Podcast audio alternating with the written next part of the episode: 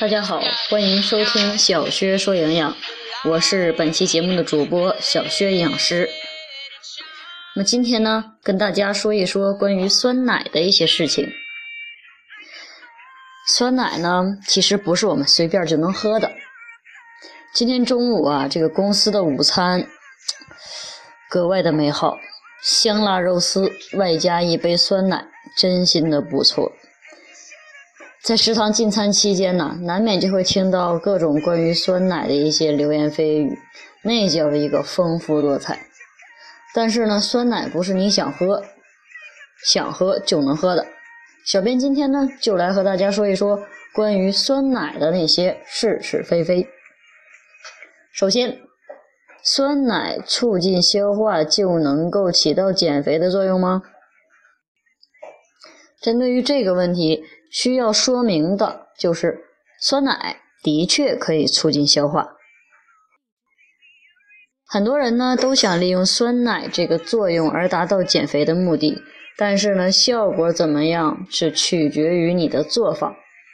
如果是在每餐吃饱的情况下，餐后再来一杯酸奶的话，那就不会起到想达到的减肥效果了，并且反而会增重，因为酸奶呢会导致摄入更多的能量，多余的能量消耗不完，在体内就会转化为脂肪储存起来，进而引起体重的增加。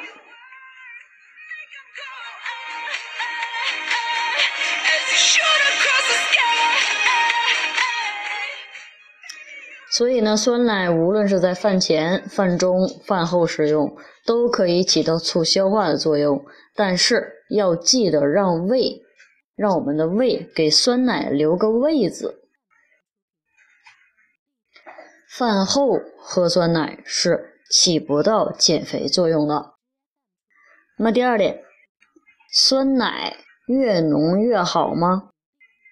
如果是自己家做的酸奶，自然是越浓稠越好。越浓稠，说明咱们蛋白质的含量越高啊，营养价值也就越高啊。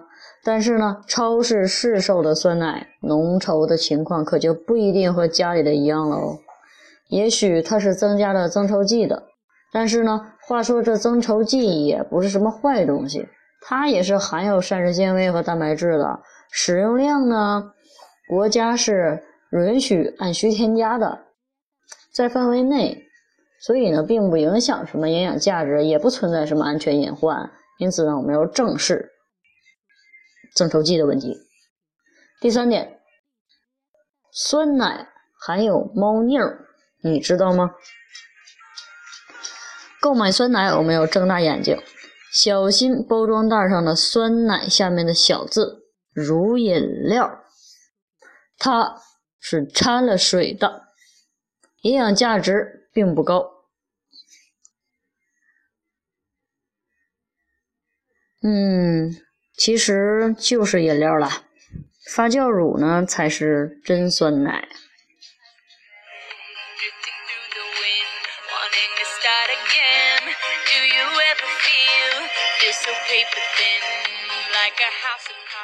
酸奶的菌种呢也是有说道的，你知道吗？酸奶的配料表一般都会标这几个酸奶的所含菌种，这里面是有学问的，选不好你的奶就白喝了呢。其中分为长居菌与非常居菌两大类。长居菌呢，包括可长期定居在肠道当中、安居乐业的生长繁殖菌种，常见的包括嗜酸乳杆菌。两歧双歧杆菌、短双歧杆菌以及长双歧杆菌，这些都是可以长期居住的菌种。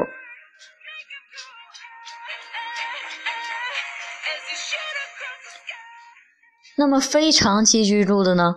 不可长期定居在肠道中的菌种呢，也就不能长久的住在肠道里面生长繁殖。常见的包括保加利亚乳杆菌。干酪乳杆菌、芽孢乳酸杆菌、嗜热链球菌等，我相信大家应该都会选择长居菌吧。然而，我们的胃酸是很强大的，也是菌种们的克星。喝下去的酸奶在经过胃酸的洗礼，菌种们也所剩无几。有幸存活下来的，才可以进入到下一个环节生存，也就是肠道，并且。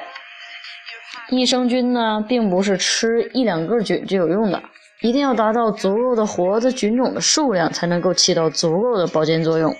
从益生菌的研究报告上来看，要达到十的七次方，甚至是十的八次方以上，才能够有足够的保健作用。想要经过胃酸的考验，着实不容易，数量足够才可以。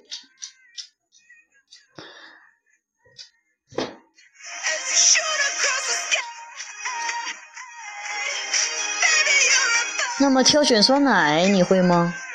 挑选酸奶可是要谨慎的。首先注意酸奶是否冷藏，常温下的菌种它们早就挂掉了，但是在运输的过程中嘛，就很难保证了。第二要注意名称，酸奶的乳饮料要注意乳饮料三个字，千万不要上当。第三点看标签儿。如果营养成分表中含有碳水化合物，说明含糖较高，增加了糖等添加剂，需要谨慎购买。正常的碳水化合物的范围是在十到十五克每一百毫升的。如果碳水化合物的含量超过了这个范围，那么很有可能里边就是加了糖等添加剂。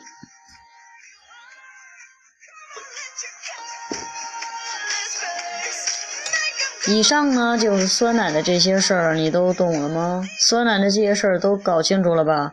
酸奶可不是随便喝的，只有选好酸奶才能喝好酸奶。认真点吧，少年。今天的节目到这里就结束了，感谢您的收听，我们下期节目再会。